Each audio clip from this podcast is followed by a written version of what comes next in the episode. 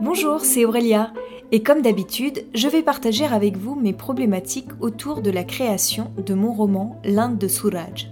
Alors il faut savoir que je m'enregistre quotidiennement après chaque séance d'écriture. Ceci est donc la retranscription spontanée, mais non pas exhaustive, de mon travail, avec mes réflexions, mes différentes techniques, mes doutes et mes questionnements. Bonne écoute à vous. Dimanche 26 avril 2020. Je suis contente parce que ça faisait longtemps que je n'avais pas fait une séance d'écriture comme celle que je viens de faire. Alors là, j'ai surtout travaillé sur la structure de mon roman, car c'est ce qui pêche le plus. Alors il faut savoir qu'à chaque fois que je travaille sur la réécriture de mon texte, je relis tout depuis le début jusqu'à la fin. Alors je vois bien qu'il y a des incohérences, mais j'arrive pas trop à savoir pourquoi, lesquelles, comment, ce que je devrais enlever, ce qui est mal placé, ce qui n'a pas lieu d'être, etc. Et donc là, en fait, plutôt que de me replonger dans la lecture de l'intégralité de mon texte, alors que c'est surtout la deuxième partie qui pêche, j'ai écrit un résumé de tous les chapitres.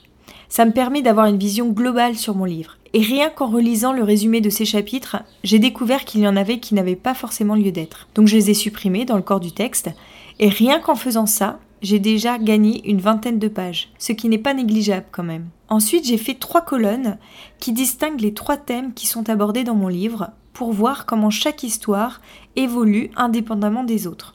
Alors, je m'explique. Il y a trois grands sujets dans mon livre que j'aborde qui correspondent du coup à trois intrigues. D'abord, il y a l'histoire d'Olivia qui part en Inde pour réaliser un documentaire. Ensuite, il y a l'histoire d'amour entre elle et Suraj. Et enfin, la troisième histoire, c'est celle de la découverte de l'Inde.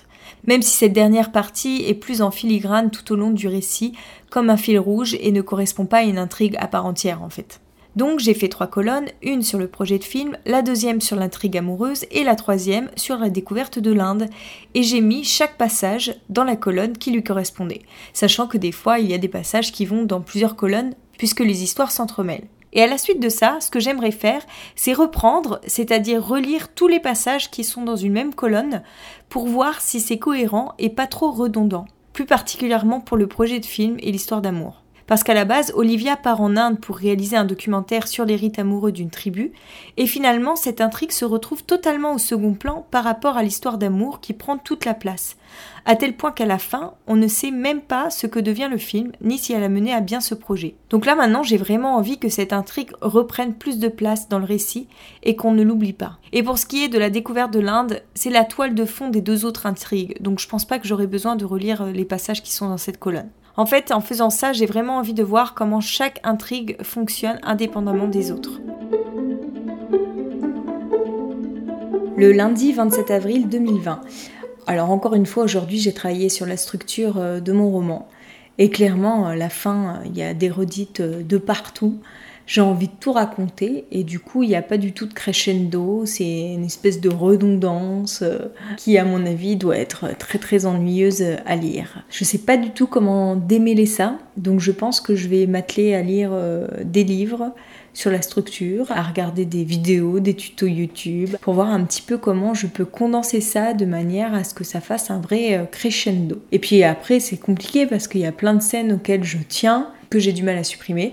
Par contre, une très bonne chose de fait, c'est que j'ai enlevé un élément de mon histoire que j'hésitais à retirer depuis le départ. D'ailleurs, c'est drôle, hein. souvent quand je retire quelque chose, c'est quelque chose que j'hésitais à retirer depuis longtemps, auquel je tenais, donc du coup j'avais du mal à m'en défaire. Donc euh, voilà, ça je viens enfin de retirer, je me rends compte en relisant un petit peu euh, tout le reste du récit, parce que du coup je, je voulais enlever tous les passages qui faisaient référence à cette révélation, et en fait j'en ai eu quasiment aucun à retirer comme si, bah, en effet, j'exploitais absolument pas ce ressort dramatique. Déjà, il n'y avait aucun suspense par rapport à ça, aucun petit indice qui était semé euh, au fil de l'eau pour arriver à cette révélation.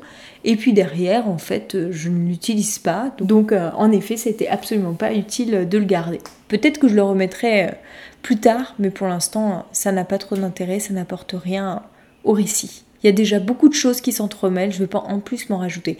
En fait, ça, je l'avais gardé parce que, euh, oui, c'est ce qui m'était arrivé euh, quand j'étais en Inde. En fait, il y a plein de choses que j'ai envie de garder parce que moi-même, je les ai vécues. Donc, ça me semble important de les mettre dans le, dans le roman. Euh, d'ailleurs, j'ai eu du mal à dire roman ou récit, parce que des fois j'ai tendance à oublier qu'il s'agit bien d'un roman et non pas d'un récit. Donc voilà, là ça va être le gros gros morceau auquel je vais devoir m'atteler les prochains jours. Ça va être de travailler sur la structure et d'élaguer, d'élaguer au maximum la fin. J'ai l'impression que c'est un roman de 500 pages, tellement il y a de, de, choses en fait. Et je pense qu'il n'y a pas besoin de, toutes ces choses parce qu'il y a beaucoup de, passages qui, qui, ne font que reprendre d'autres passages. Et il faut qu'il y ait un crescendo. Là, c'est trop en vaguelette, euh, donc euh, l'intérêt est un peu amoindri à mon avis en tant que lecteur. On va s'arrêter là pour aujourd'hui et je vous donne rendez-vous mercredi prochain pour un nouvel épisode. Si vous avez aimé, n'hésitez pas à vous abonner ou même à partager. Et pour échanger avec moi, ça se passe sur Instagram où vous me retrouverez sous le nom d'Aurélia Horner, tout attaché. À bientôt!